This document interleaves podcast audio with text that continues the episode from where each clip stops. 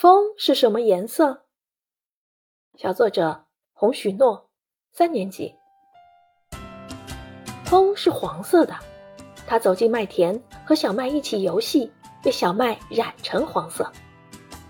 风是白色的，它跳进花园，和百合一起唱歌，被百合染成白色。风是红色的，它跑进果园，和草莓一起跑步，被草莓染成红色。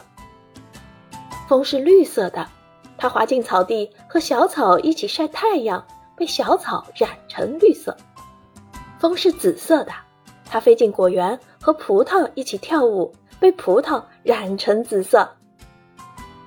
风是五彩缤纷的，那是逗着孩子们开心的风，那是领着孩子们跳舞的风，那是陪着孩子们成长的风。教师点评：这则小诗生动地描写了风给到过的地方带来的变化，既展现了风的五颜六色，也展示了麦田、花园、果园、草地各具特色的美景。最后一节更能体现小作者那颗美丽、善良、快乐的心，语言生动自然，富有感染力。